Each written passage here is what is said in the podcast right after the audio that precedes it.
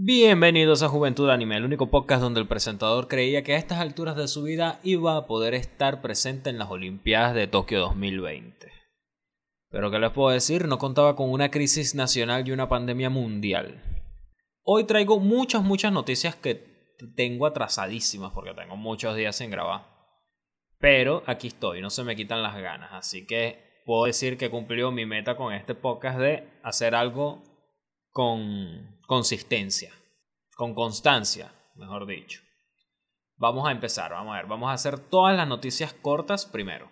Y después vamos a hablar de las Olimpiadas que empezaron hoy, porque estoy grabando esto 23 de julio. Cosa curiosa, hoy fue el acto de apertura, pero ya habían eventos realizándose desde hace algunos días. Vamos primero con las noticias cortas. Japón. Un una, una artista usó sus senos para pintar una obra de arte entre comillas. Esto fue básicamente un programa de variedades japonés que siempre están buscando meter cualquier locura para hacer rating. Y ahí buscaron una chama bien tetona de la Universidad de Arte de Tokio. Y la pusieron a que se lanzara con las tetas llenas de pintura encima de un lienzo en el piso. Y listo, ahí está, eso es una obra de arte. Finalizó la obra señalando que espera que los presentes adquieran la obra próximamente. Y la pintura, al parecer, estaría evaluada en 300.000 yenes, más de 2.700 dólares estadounidenses. Sería por salir en televisión porque la verdad no vi cómo quedó la obra. Pero es que la mayoría de esas obras pintadas con los senos, las nalgas, el pene, todas son terribles. O simplemente usan la forma inicial para después pintar otra vaina encima normal con sus manos. Vamos con otra. El proyecto dice que hay Quartet tendrá película para 2022. Se llamará Isekai Quartet Another War. O sea, por ese título ya parece que va van a migrar a otro mundo, que no es el mundo escolar. Al menos eso es lo que parece. No hay más información. Siguiente, el anime de Vinland Saga tendrá segunda temporada. Muy bien, muy bien, aplauso.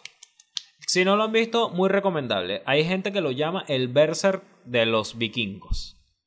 Aunque no hay monstruos, no hay demonios, pero hay gente peleando cabilla. Es como vikingos, si vieron la serie de vikingos, así, pero en anime.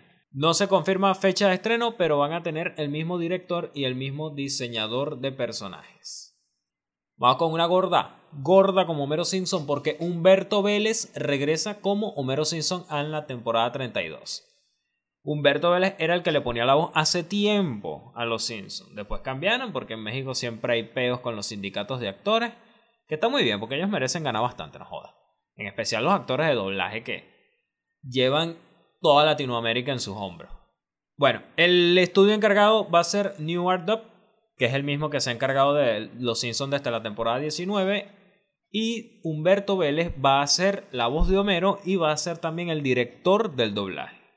Esto sucedió, voy a leer un poquito, ya que al parecer los primeros episodios de la temporada 32 se habían grabado antes de que la temporada fuera lanzada, pero después tuvieron que suspender las grabaciones por motivo del COVID-19. Y el detalle es que al regresar rehicieron todo el doblaje que ya tenían de esa temporada, pero con el elenco original. Eso sí, la misma traducción, porque la tipa encargada siempre ha sido la misma. Vamos con otra, la cinta de Sword Art Online Progressive, que se llama Hoshinaki Yoru no Aria, revela un nuevo avance. Tuvo muy bueno el avance. Es como ver los primeros capítulos de Sao con la trama extendida que salía en las novelas de los primeros capítulos. Y. Y ya. Porque básicamente eso es Progressive. Es básicamente la misma historia de Sao desde el comienzo, pero al parecer ahora sí van a contar lo que pasó piso por piso. ¿Qué más le puedo decir? El trailer se ve bien y la animación no se ve tan increíble. El póster sí se ve increíble. Pero la animación, la verdad es que no se veía así tan deslumbrante. No se esperen un. Un. Un Kimetsu no Yaiba Mugen rechajen para pa, esta película, ¿no? Al menos yo no me lo espero. Espero que me impresione. Boku no Academia revela un nuevo avance también para su próxima película. Se va a estrenar el 6 de agosto en Japón. Y el creador original del manga va a estar algo del diseño de personajes y también va a ser supervisor en jefe. O sea que él no va a escribir la historia, pero al menos va a procurar que no la caguen. Y un adicional, los asistentes al estreno recibirán un volumen del manga adicional llamado Ball, Hero, Ball War Heroes. Y solo darán un millón de copias, por pobrecito. Les voy a leer la sinopsis de la película. En la historia de la película, una misteriosa organización dedicada a la destrucción de personas con quirks, básicamente la cuarta temporada, ha lanzado una amenaza y ha puesto bombas en todo el mundo. Me parece una idiotez, pero bueno, yo no soy terrorista que quiera acabar con los superpoderes del mundo. Los héroes profesionales y aquellos en prácticas de héroes se apresuran a encontrar las bombas.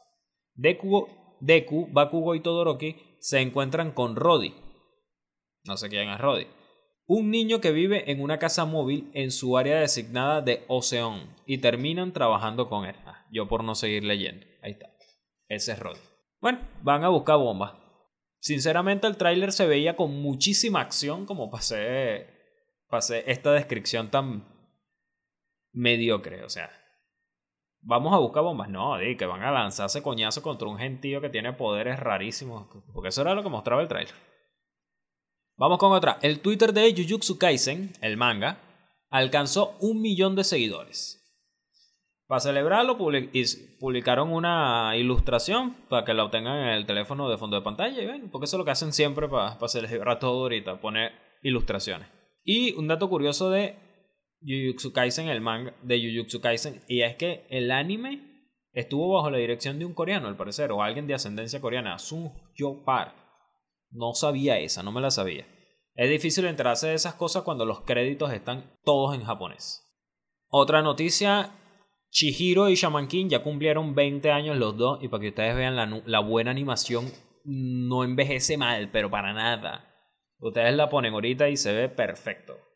Hay cosas, claro, que se han cambiado muchísimo con, con los años. Por ejemplo, la animación de fuego es completamente diferente ahorita que hace 20 años.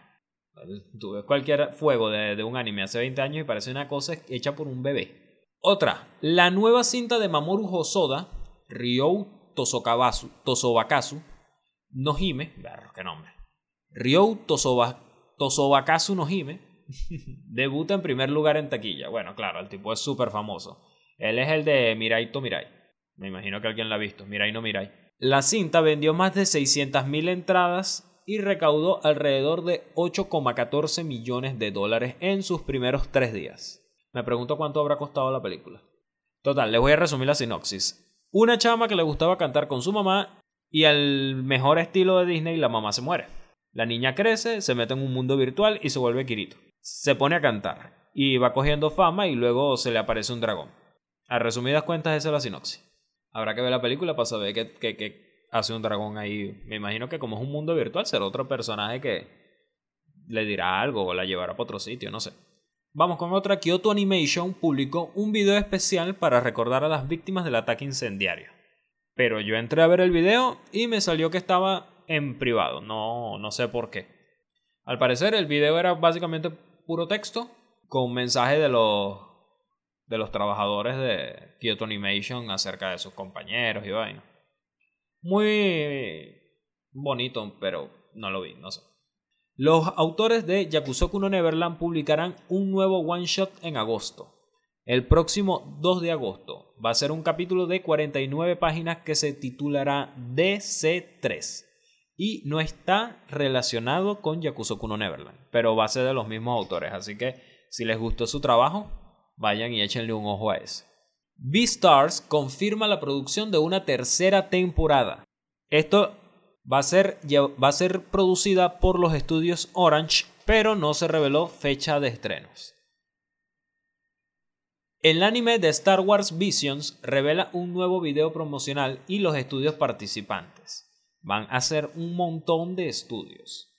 Kamikaze, Geno, Colorido, Trigger, Kinema, Science, Production IG, todos esos van a trabajar. Y el video que pusieron, en realidad no mostraban ninguna animación, solo mostraban como ilustraciones y algunos fotogramas del anime. Y al comienzo no se parecía mucho a un anime, se parecía más bien a Avatar, tal vez con un estilo de coloreado distinto, como que fuera hecho con, pintor, con pintura y pincel. Pero ya más adelante los personajes sí se veían más de anime. No sé si será porque distintos estudios harán distintos diseños para los distintos capítulos y entonces todos van a verse distintos unos de otros. Pero a mí lo que me interesa es que hayan buenas peleas de Jedi contra Sith en anime. Eso es lo que quiero ver. Yo, yo creo que todo fan de, de Star Wars y del anime ha, soñado con ver el anime de Star Wars. Así como están los que han soñado siempre con ver el anime de Harry Potter, el anime de El Señor de los Anillos, el anime de Percy Jackson y el ladrón del rayo. Todas esas cosas así. Otra, la franquicia de Escape de Infinity tendrá un nuevo proyecto de animación. Además, también van a tener una adaptación teatral de dos partes. Sobre la animación no revelaron ningún detalle. No sabemos si va a ser una película o otra temporada o unos OVA. Y sobre las obras teatrales sí, van a ser, sí dijeron que iban a ser estrenadas en diciembre y en enero del año que viene. Violet Evergarden inspira una línea de zapatillas en Japón. Y aquí tengo que decir, las zapatillas están súper bellas, son idénticas a las que usa la protagonista en el anime, pero al mismo tiempo como hombre me parece la cosa más impráctica del mundo, porque son solo como para usarlas en una fiesta de gala. Y yo creo que la mayoría de los hombres, o sea, tenemos zapatos elegantes y nunca pensamos, estos zapatos son solo para fiesta de gala. No, son zapatos elegantes que sí, para fiesta de gala, o una reunión de trabajo, o para una cita. Pero estos zapatos son de verdad solo para usarlos en interiores, porque tienen la misma. El, mismo especie de telita que tiene detrás, así como un volantillo así. Como una capa que tiene el zapato y, se ve bello, pero no puedes salir con eso a la calle. Vas a volver mierda de esos zapatos. Van a al parecer tienen un precio de 21.170 yenes, que son unos 261 dólares. Y se encuentran disponibles para reservarlos desde el 3 de julio. 260 dólares un par de zapatillas. Qué bueno que soy hombre y no le paro tanto a, a lo que me pongo. Seguro por eso no tengo novia. Otra noticia, la segunda temporada de Tatenoyusha no Nariagari se retrasa hasta 2022 y a mí no podría importarme menos. La verdad es que Tatenoyusha no me gustó. Yo hice el esfuerzo porque el primer capítulo, fuera de que era obvio que la tipa lo iba a traicionar, sí me pareció interesante cómo él se portó al comienzo, que amenazó al, comprador de que, ah, no me vas a comprar las pieles que te estoy trayendo, paz, balonazo por la cara. Pero después de ahí hice el esfuerzo de que me gustara y no me gustó. Y, y en verdad fue un esfuerzo. Me leí la novela, me leí el manga y me vi el anime. Y, y, sueno como alguien al que le gustó y que lo está negando, pero no. Vean, el anime, el, el, el Isekai más cliché del mundo, es como el de el anime del carajo este que cura, pero que. Pero sin echi, ni hentai. Aunque ese tampoco tenía mucha hentai. Pero bueno, sin eche. El, el anime, el, la novela ligera, me la leí y, y, me pareció terrible. Terrible, terrible, terrible. Pudo haber sido cosa de la traducción. Pero yo he leído otras novelas ahí traducidas y no tienen tantas desgracias en, en sus párrafos. O sea, este era un, un escritor que no decía como que. Y de pronto el edificio explotó. No. Él escribe ¡Boom! Y pone un asterisco al final. Y al final de la página, el asterisco dice, sonido de explosión lejana. Y lo hacía con todo. Le va a meter un golpe a un globo y no era como que golpea el globo, no. Boing, asterisco. Y que sonido de rebote. Y yo, ¿qué es esto? ¿Quién escribe así? Eh, aparte de eso, el personaje me parece inmamable, Naofumi. Porque en, la novela tú vas leyendo sus pensamientos y todo lo que piensa es, ah, la perra esa. Está hablando con Raftalia y dice, ah, sí, muy agradable, pero me recuerda a la perra esa. Y yo, por favor, hermano, bájale dos. Ese escritor tiene algún problema en serio. El manga fue lo más tolerable y fue porque, o sea, el, el protagonista ya era más bien un simple sundere y la reina. La reina me gustó muchísimo en el manga. Ella llega, entra al salón del trono y el rey dice, mi amor, ¿qué tal? Que no sé qué, ¡pah! Congelado. Esa no buscaba, esa no le, no le comía cuento a nadie. Pero en el anime cuando apareció quedé sección. Ay, no, yo iba a dar mi vida, iba a matarme para que les perdonaras la vida a ellos. No, mami, ¿qué vas a estar tú haciendo eso? Y encima, otra paja, en el libro viene Naofumi y está curando a Ractalia. Y Ractalia ya está en su forma adulta y vaina. No sé, no, no, no tiene tampoco la mentalidad de una niña, o sea, una adulta. Y entonces él la está curando y ella viene y se desnuda, aunque él no se lo pidió, ella se desnuda y dice, ay, quiero que me vea, así lo piensa, ¿no? Y el tipo dice, ah, sí, voy a curarla. No le para bola, porque todo lo que piensa es, no, la perra ese. Y, ay, Dios mío. Inmamable, de pana. Yo no recomiendo Tate no Yusha a nadie. Vamos con otra noticia.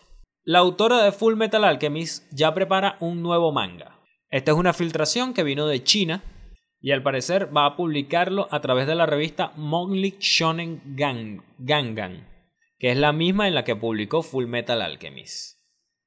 No dice más nada, pero oye, Full Metal Alchemist, tengo otra noticia por ahí de Full Metal Alchemist.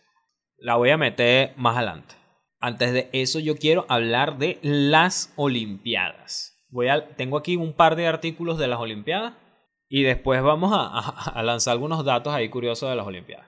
Primero, techos bajos, baños de avión y minimalismo absoluto. Los atletas critican la Villa Olímpica medieval de Tokio.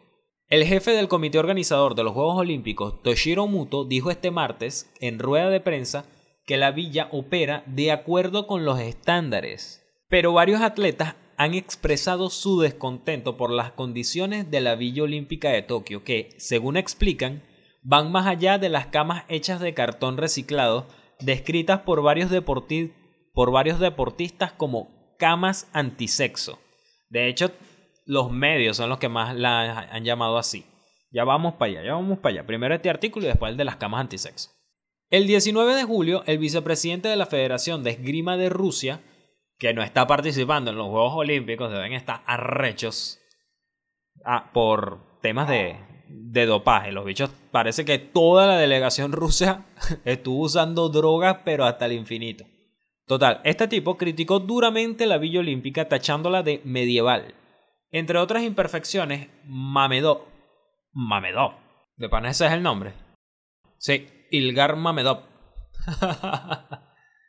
suena chiste, suena chiste. Como en la película esta de la vida de Brian, de los Monty Python, que el tipo estaban buscando uno que se llamaba Pijus Maximus. Total, Mamedov destacó el tamaño de las habitaciones y el baño que comparó con los aseos de una aeronave. Cito, no me preocupo por mí mismo, pero me dan pena mis atletas.